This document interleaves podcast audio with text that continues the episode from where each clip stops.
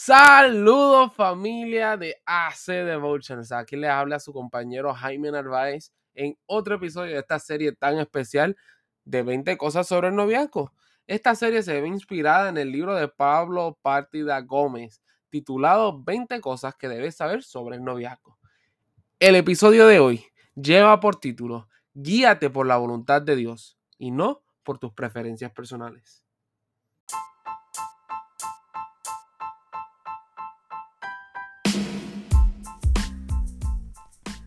El capítulo de hoy, el autor desea resaltar ciertas respuestas que no deben ser las que te deben motivar a ti a entrar al matrimonio.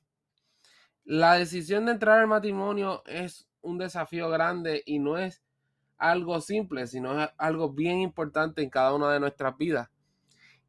Y por lo tanto, debe ser una decisión guiada por Dios.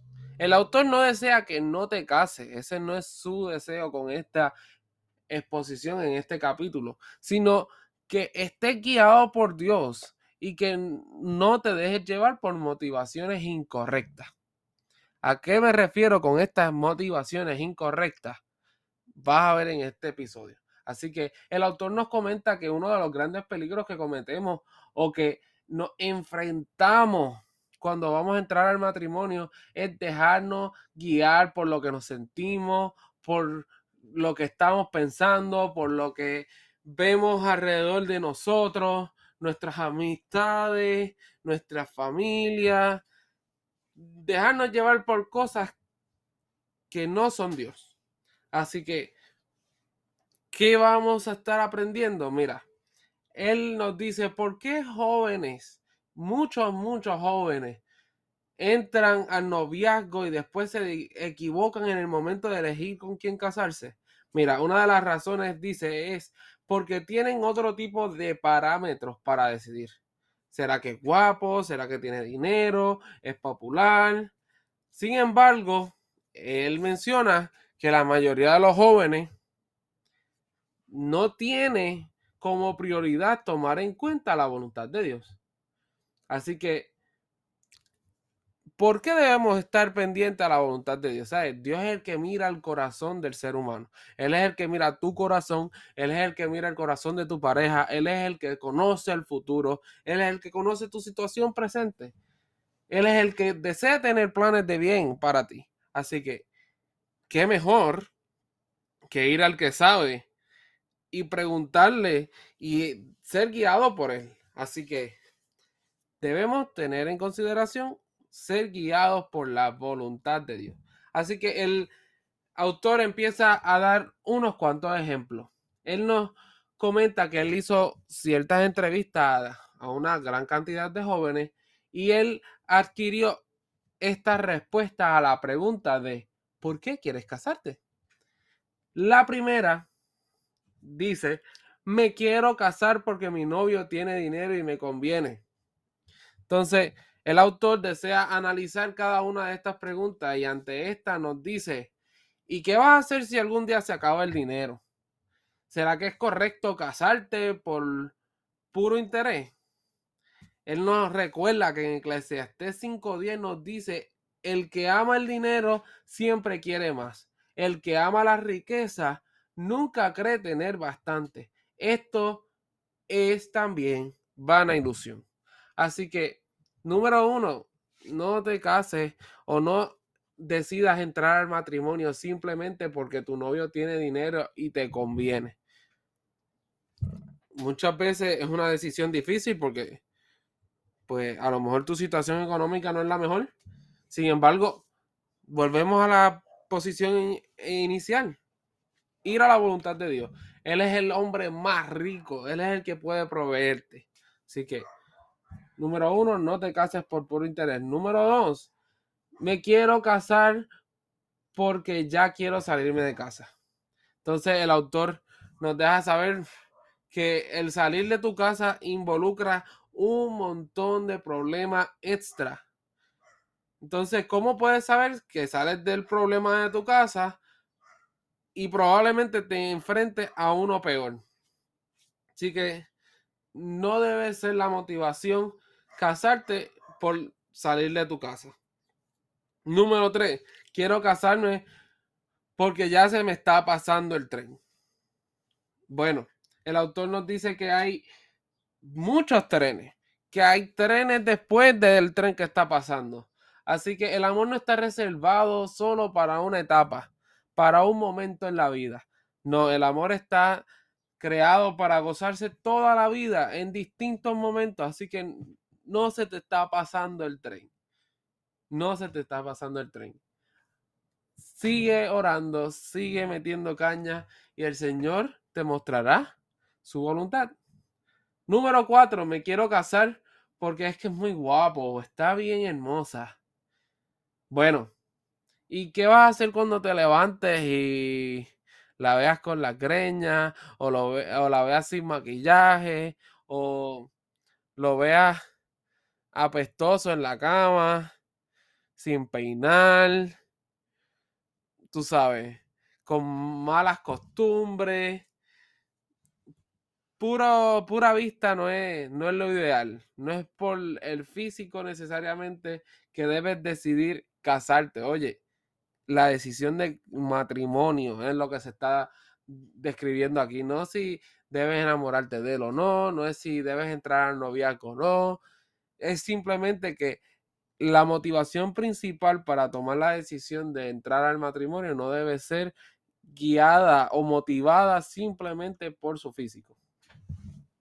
Número 5. Dice, me quiero casar porque mis amigos y amigas ya se casaron y falto yo. Bueno, casarte no va a resolver todos tus problemas. Nos deja de saber el autor. El matrimonio es simplemente el inicio de un nuevo ciclo y por momentos es desgastante. Así que tu primordial motivación no debe ser porque faltas tú.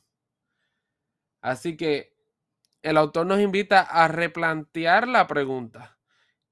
La pregunta debe ser, si esa es tu motivación, ¿a cuántos de mis amigos y amigas les ha ido bien en su matrimonio?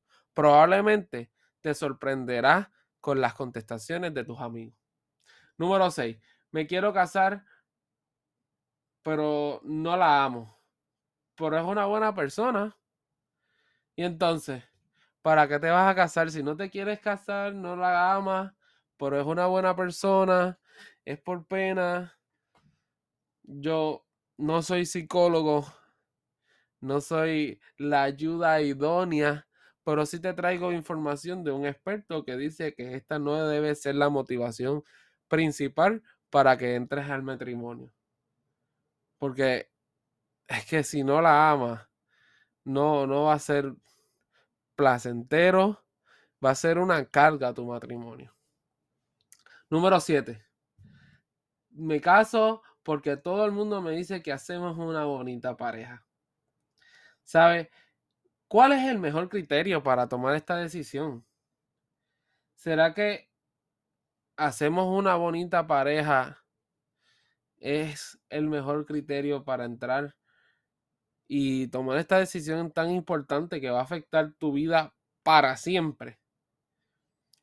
Mm, yo creo que deberías reconsiderar si esta es tu contestación o simplemente que lo tengas en consideración cuando entres al noviazgo y estén pensando en esta decisión. Mm, no es simplemente porque parecemos, las apariencias dicen que se ven bonitos juntos. Número 8 me caso porque no es una buena persona, pero sé que por amor cambiará. ¿Sabes?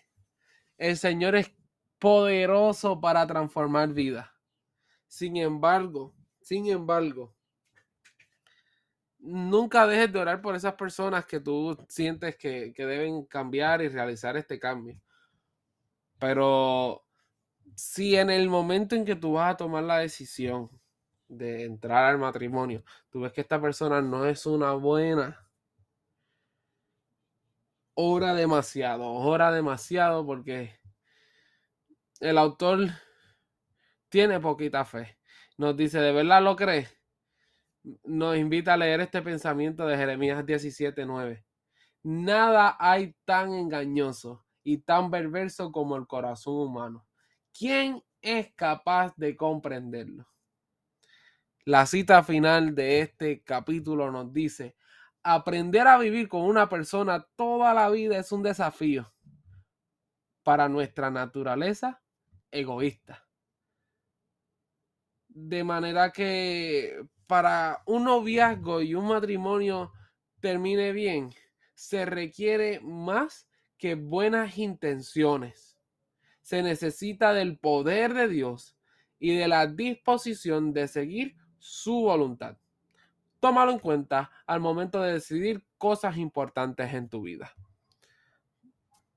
Vamos a orar en estos momentos. Aprovecha este episodio para orar por ti, para que el Señor pueda ser tu guía. Pero esto es una decisión que debes tomar tú. Desde ya si estás soltero, desde ya si estás en el noviazgo y si ya tomaste la decisión de casarte,